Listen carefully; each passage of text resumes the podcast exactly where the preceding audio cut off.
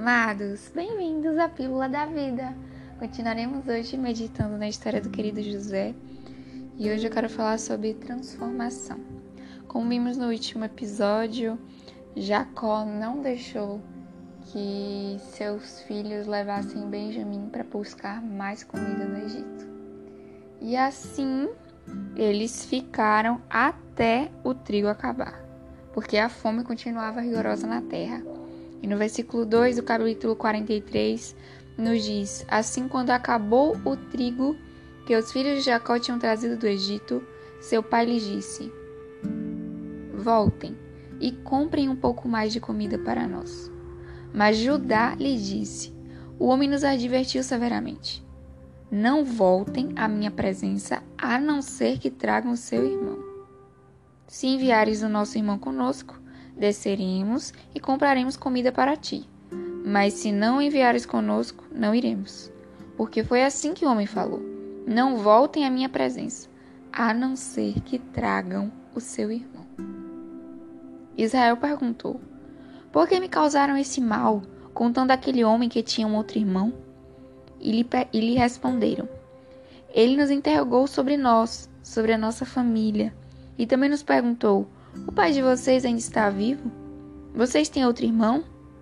Nós simplesmente respondemos ao que ele nos perguntou. Como poderíamos saber que ele exigiria que levássemos o nosso irmão? Então disse Judá a Israel, seu pai: Deixa o jovem ir comigo e partiremos imediatamente, a fim de que tu, nós e nossas crianças sobrevivamos e não venhamos a morrer. Eu me comprometo pessoalmente pela segurança dele. Pode me considerar responsável por ele. Se eu não trouxer de volta e não colocar bem aqui na tua presença, serei culpado diante de ti pelo resto da minha vida. Pelo resto da minha vida. Vocês lembram quem foi que sugeriu para que José fosse vendido à caravana? Vocês lembram quem foi que sugeriu dos irmãos? Judá. O próprio homem que está aqui dizendo que vai ser culpado caso Benjamim não volte, foi o mesmo homem que sugeriu que José fosse vendido. No capítulo 37, versículo 26, nos diz: Judá disse então a seus irmãos: Que ganharemos se matarmos o nosso irmão e o escondermos o seu sangue? Vamos vendê-lo aos ismaelitas não tocaremos nele, afinal é nosso irmão, é nosso próprio sangue. E seus irmãos concordaram. Seus irmãos concordaram. Quando os mercadores ismaelitas se aproximaram, José foi o quê? Tirado do poço e vendido. Mas quem sugeriu? Judá. Judá.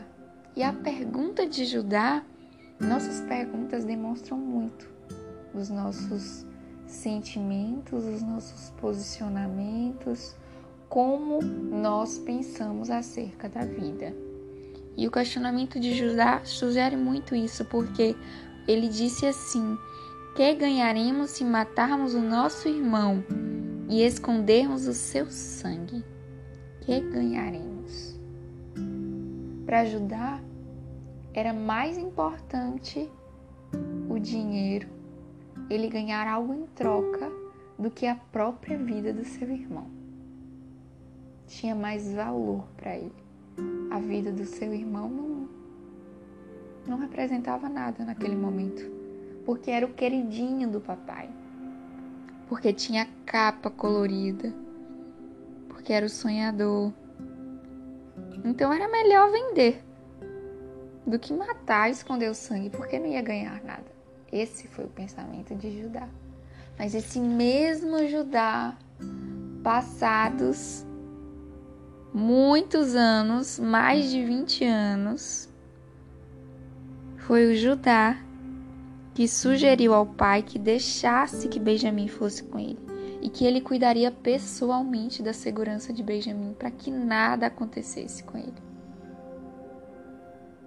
a fim de que ninguém morresse de que todos sobrevivessem àquela rigorosa fome que se alastrava pela terra. Deus transforma. Deus transforma. O processo que Judá passou o transformou. No processo, na verdade, pelos relatos da Bíblia, esses três dias que eles ficaram presos levaram-os a refletir.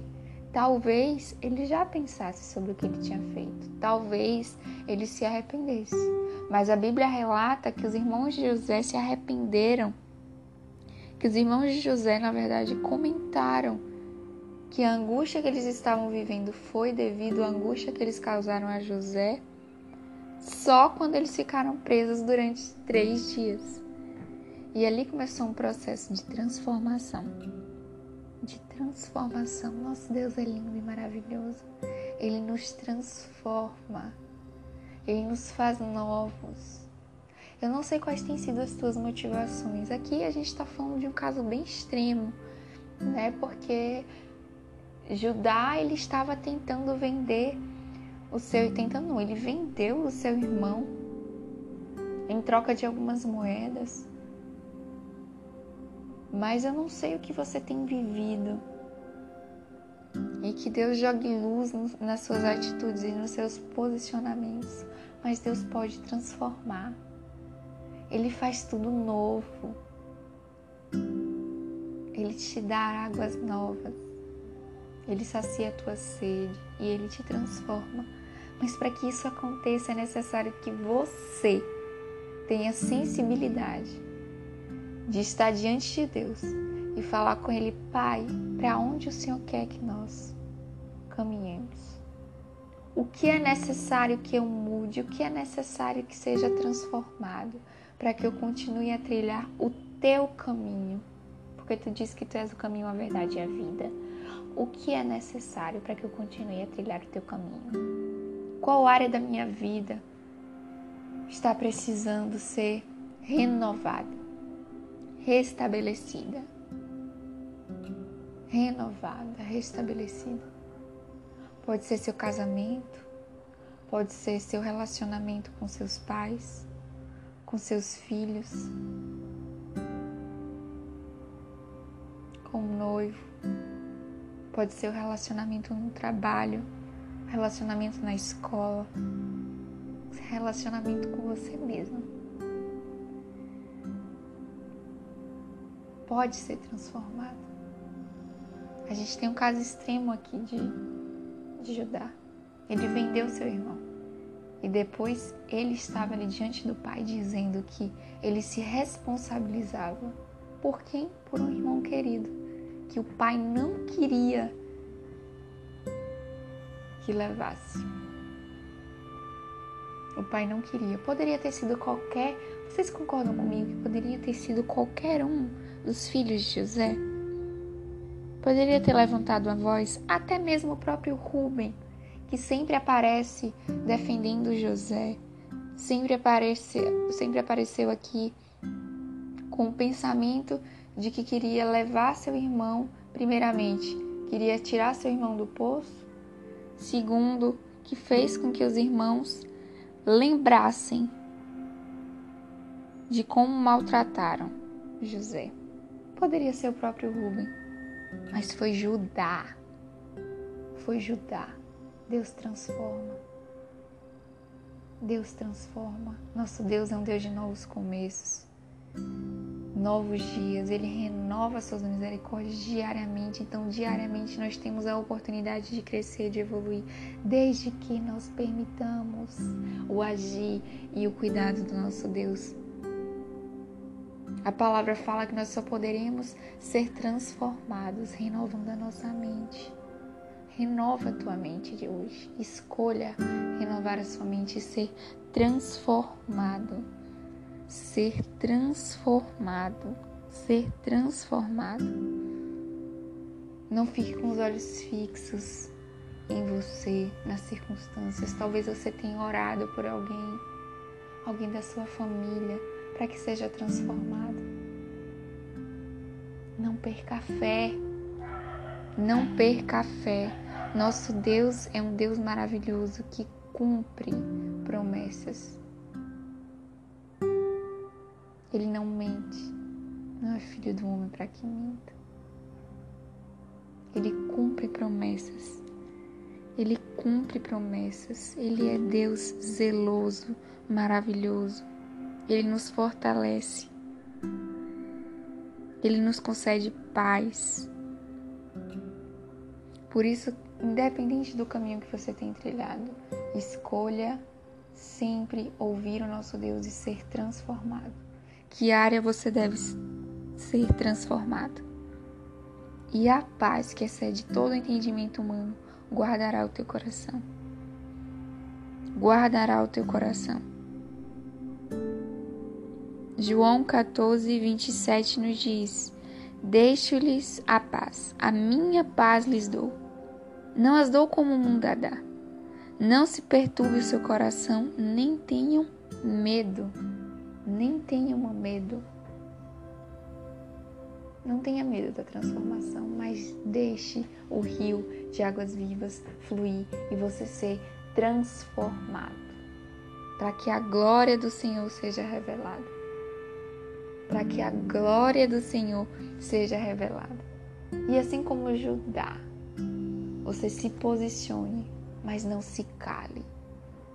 Se posicione quando Deus assim mandar. E aquele mesmo homem que um dia abriu a boca para gerar morte, para fazer com que aparentemente gerasse morte, não, tudo tem um propósito do nosso Deus, para que gerasse morte, para que José fosse afastado da sua família. É o mesmo homem que vai promover a união da família. É o mesmo homem que diz: para que nós não morramos, meu pai, deixe, deixe que eu vá até o Egito e eu cuidarei, Benjamim. Nada acontecerá com ele, porque ele estará debaixo da minha segurança. A mesma boca que um dia proferiu morte, proferiu vida no outro. A mesma boca que um dia queria destruir a vida de uma pessoa. Um dia ela resolveu construir a sua família, porque por meio dessa atitude, Judá vai permitir que Benjamim possa encontrar o governador que fez a exigência, o próprio José. Por meio dessa atitude, a história vai continuar, não vai ser paralisada. Porque poderia ser totalmente diferente se Jacó não tivesse permitido que Benjamim fosse até o Egito. Mas quando Judá fala aquilo, Jacó se sente seguro Jacó se sente seguro para mandar Benjamim. O mesmo homem foi transformado. Deus transforma. Deus faz novo. Deus faz novo. E aquela árvore cortada que não dava frutos, ela volta a dar. Aquela árvore cortada que um dia parecia que não ia chegar a lugar nenhum. Ela é transformada e ela volta a dar folhas, ela volta a dar frutos e ela volta a gerar vida.